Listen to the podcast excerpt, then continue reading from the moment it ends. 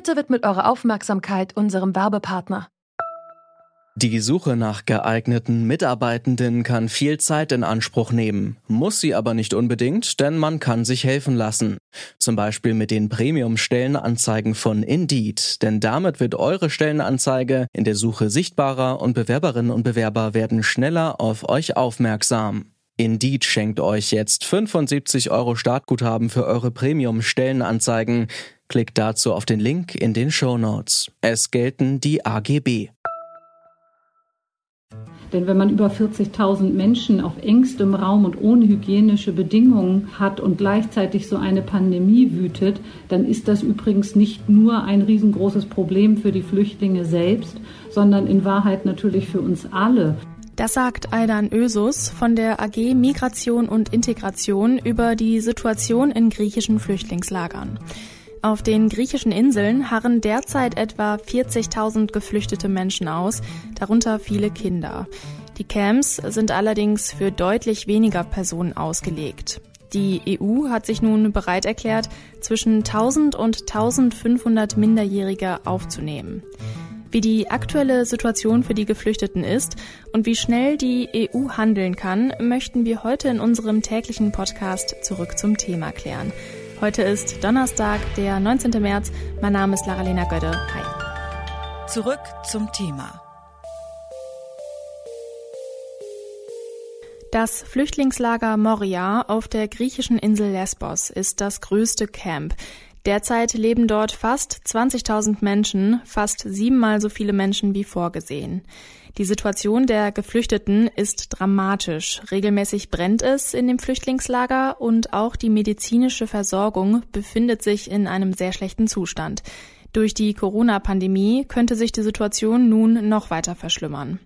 Erik Marquardt ist grüner EU-Parlamentarier und seit Ende Februar vor Ort auf Lesbos. Ich habe ihn gefragt, welche Maßnahmen es gibt, um die Situation zu verbessern. Ja, man muss ja sagen, dass das nicht nur im Camp Moria, sondern in verschiedenen Lagern an der Außengrenze so ist, dass es wirklich momentan die absurde Situation gibt, dass wir Geburtstagsfeiern in Deutschland verbieten. Das mag angemessen sein, aber auf der anderen Seite zulassen, dass Zehntausende Leute dicht an dicht gedrängt in Zelten leben müssen. Wir haben das Glück, dass die Leute noch nicht von Corona betroffen sind. Ich glaube, dass es sinnvoll ist, dass man jetzt schaut, wie kann man denn hier Quarantänemöglichkeiten auf den griechischen Inseln schaffen. Da arbeitet Ärzte ohne Grenzen beispielsweise mit verschiedenen Organisationen dran, dass man mhm. Kapazitäten freiräumt. Es gibt auch Maßnahmen, um dann zu helfen, dass die Leute darüber informiert sind, dass es genug Handdesinfektionsmittel gibt. Und äh, was ich heute Morgen gesehen habe, war beispielsweise toll, dass auch Hilfsorganisationen mit Hilfe von Geflüchteten zusammen nach Standards der WHO an Nähmaschinen sitzen und schnell ganz viele Atemschutzmasken produzieren, um das Camp mit Atemschutzmasken zu versorgen. Es ist toll, was hier teilweise passiert, wie sich die Leute versuchen, auch selbst zu helfen, auch auf diese Pandemie vorzubereiten. Auf der anderen Seite ist es tragisch, dass die notwendigen Maßnahmen durch die Regierung momentan ausbleiben. Hm. Also Sie fordern die Evakuierung der Flüchtlingslager auf den griechischen Inseln. Nun hat die Bundesregierung am 9. März angeboten, gemeinsam mit anderen EU-Staaten 1000 bis 1500 unbegleitete Kinder aus den Lagern aufzunehmen. Ist das nicht schon ein Schritt in die richtige Richtung? Ja, das ist ein Schritt in die richtige Richtung, aber wir müssen uns auch klar machen, wir hatten damals eine Situation, wo Erdogan die ganze EU bedroht hat und man quasi in sich zusammengefallen ist wie ein Kartenhaus, weil 27 EU-Staaten nicht in der Lage waren, mit äh, 10.000 Leuten an der Grenze umzugehen. Man hat gleichzeitig gefordert, dass Erdogan eine Million Menschen aus Idlib anständig aufnimmt, dass er mit den dreieinhalb Millionen Geflüchteten in seinem Land besser umgeht. Und wenn man dann erpressbar ist durch einige Schlauchboote, auf denen Männer, Frauen und Kindern sitzen, dann hat man einfach eine Situation, wo man sich auch international lächerlich macht. Ich glaube, wenn man dann sagt, wir nehmen einige Kinder auf, dann ist das ein nettes humanitäres Signal. Das ist auch nicht unwichtig. Aber um sich weniger erpressbar zu machen, um jetzt Antworten auf die Corona-Krise zu finden, braucht man eine gemeinsame europäische Kraftanstrengung. Da ist Corona ziemlich egal, ob es ein Kind ist, äh, welche Hautfarbe die Menschen haben, welches Geschlecht oder welche Religion. Corona betrifft uns alle und unsere Antwort darauf muss natürlich sein, dass wir jetzt nicht unsere Verantwortung auch für diese Krise hinter Kinderaugen verstecken, sondern eben alle Leute, die momentan in Gefahr sind, von der Epidemie betroffen zu werden, aber auch ähm, die Gefahr für die Allgemeinheit besser zu gestalten, sodass wir Schutz auch davor haben, dass sich an einigen Orten diese Pandemie sehr stark ausbreiten kann.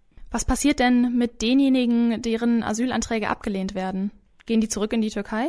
Es ist ja so, dass hier von Rechtsstaatlichkeit in Griechenland nicht mehr zu sprechen ist. Es ist leider so, dass Leute überhaupt keine Asylanträge stellen können, die aber trotzdem Ablehnung bekommen. Mhm. Und momentan werden Leute nicht in die Türkei zurückgeschickt. Die Leute, die abgelehnt sind, bekommen keine Unterstützung mehr. Also man bekommt sonst ein bisschen Taschengeld, um sich Essen zu kaufen.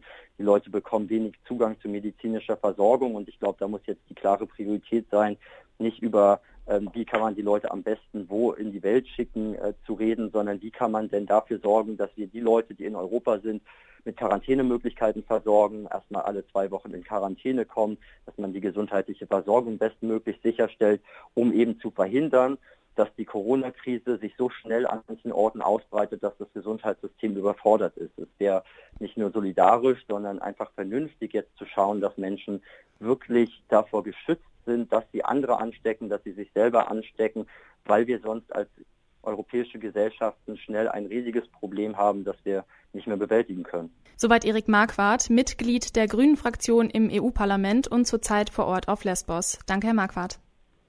Dankeschön.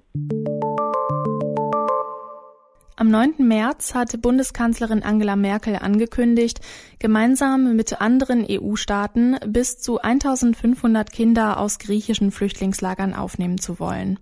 Unter der Führung von Frau Merkel und Frankreichs Präsident Emmanuel Macron ist die Koalition der Willigen entstanden.